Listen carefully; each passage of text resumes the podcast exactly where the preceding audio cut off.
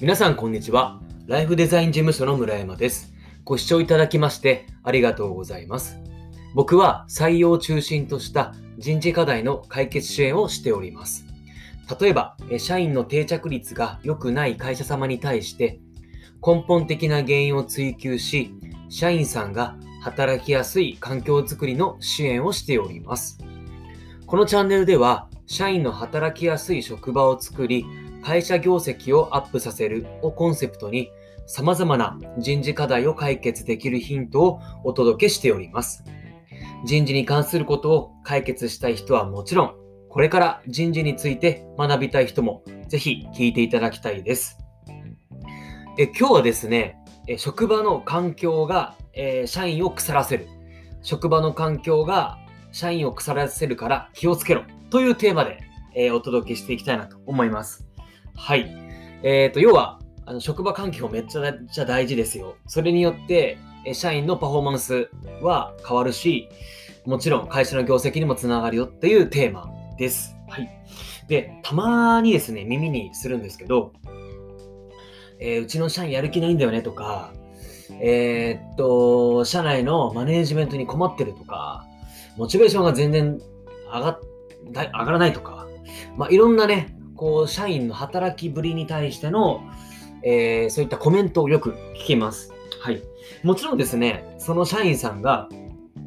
まあ単なるね、もうサボり癖があるっていう場合もあるかもしれませんけど、大体僕の今までの、まあ、経験値ですと、半分ぐらいがですね、環境要因があると思っております。環境要因。その会社の環境です。それによって社員を腐らせてしまうっていうことも大いにあるので、ちょっとぜひですね、えーっと、今日は、このテーマをお届けしたいということです。で、まず、えっと、本題に入る前に、ちょっと身近な例で例えたいんですが、例えばですね、えっと、まあ、ご家庭、ある家庭があって、A という家庭と B という家庭があって、えっと、まあ、同時期に、じゃ子供が生まれましたと。で、A っていう家庭では、すごくですね、お父さんもお母さんも前向きなんですよね。前向きで一生懸命こう頑張っていて、何か問題があったとしても、じゃあそれをどう乗り越えていこうかっていうのをですね、こう、考えていくと。どうすればこの問題解決できるかっていう、そんな視点で生活をしていると。うん。だからすごくこう、え家の中も明るいし、生き生きしてるわけですよね。で、一方で B っていう家庭ではですね、えーっと、まあ、お父さんもお母さんもそんなに前向きな性格ではなくて、ちょっとこうネネガティブ思考なんですよね。何か問題が起きると、ああ、無理、ちょっと無理だねって諦めてしまったりとか、あとは他人のせいにしてしまうとかね、あなたがいけない、いや、お前がいけないとかっていうことにしてしまうとか、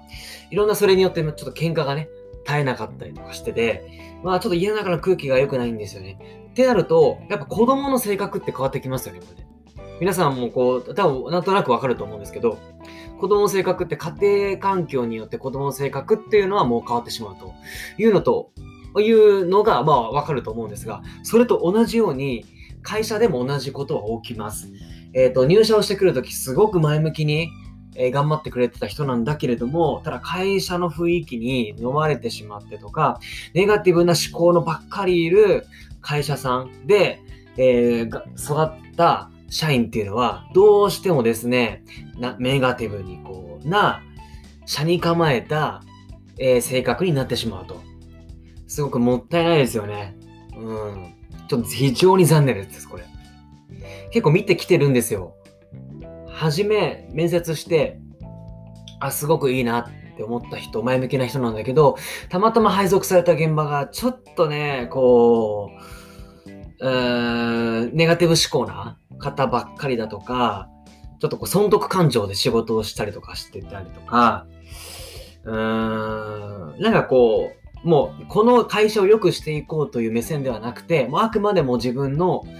もう、この、この時間の中で最低限のことしかしないっていう、そういう人が比較的多かった職場に配属されたことがあって、それで、その入社した人って腐っちゃったってことが結構あったんですよね。なんで、ここはですね、会社の今の環境、本当に大丈夫なのか、社員を腐らせるような環境ではないのかっていうのをですね、今一度、え見直していただけると、いいのではないかと思います。特にこれをですね、社長が率先してやれば効果はでかいです。なので、まあ、社長が率先していただく。まあ、難しければ、えっ、ー、と、役員の方とかがやっていただけるといいのではないかと思いますというとこです。まあ、っていう中で、今は、じゃこういう環境だと社員が腐るよって話をしたんですけど、あとはちょっと逆にですね、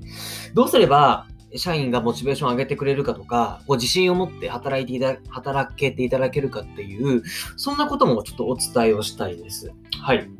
えっ、ー、とですねちょっと海外の人なんですけど、あの、バンデューラっていうね、バンデューラさんっていう、そういった人の心理を研究している人がいるんですよ。人の心理。はい。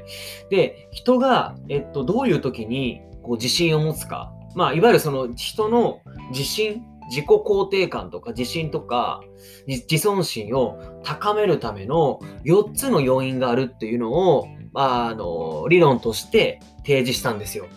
で、その4つっていうのがですね、1つ目が、えっ、ー、と、その自分のこれまでの成功体験。2つ目が他人の成功体験をどれだけ聞いてきたか。で、3つ目が、えっ、ー、と、周囲のサポート、励ましの言葉。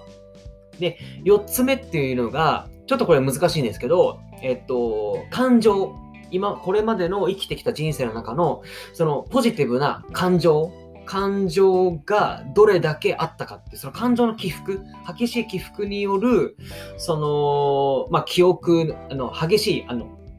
えっと、記憶の定着。ちょっとこれ難しいんですけど、あの、情情動的喚起とも言われているんですけど、その体とか精神的に起きた生理体験とか、あと感情的なその変化の経験によっての自己効力感の高まりっていうふうに言われています。で一つ目からまず、え見ていくと、まあ、どれだけ自分が成功体験積んできたかってことですよね。成功体験を積んできたことによって自信が増すっていうのはいうのはなんとなくわかるかと思います。で、この成功体験ももちろん周りのサポートだったりとか、あとは結局、周りにいる人がどれだけ、こう、まあ、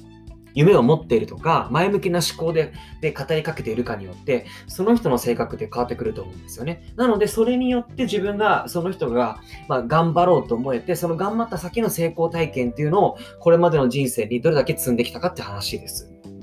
で、二つ目が、他人の成功体験どれだけ聞いてきたかってことなんですが、これ一番とちょっと似ていて、他人、周りの親とか兄弟とか友達が、まあ、その自分こんなことやってきたんだよねっていう成功体験とか、初めはちょっとあの苦戦したけど、こういうふうにやってきたら乗り越えてきたんだよねっていう、そういうストーリーをどれだけインプットを、聞いてきたかってことによって、自分も自信が持てるかって話です。で、3つ目の現、えーと、周りからのサポートなんですけど、やはりどうしてもですね、どんなに成功体験積んでる人でもですね、時には不安だだったり、自信をなくしてしまうってことはあります。そんな時に周りからどれだけ、えー、と、励まし、を受けてきたかっていうところです。これによってその人の自信を、自尊心を高めることがあると。で4つ目の情動的喚起。要は、その体とか精神的に起きた感情的な変化の経験ということですね。これ例えば人前で冷や汗をかいたりとか、あとは人前でのなんかその高ぶり、気持ちの高ぶりだとか、その時に起きた、まあ、イベントによっての、まあ、感動的な話もそうですけど、そういったものをどれだけ経験してきてるかっていうことです。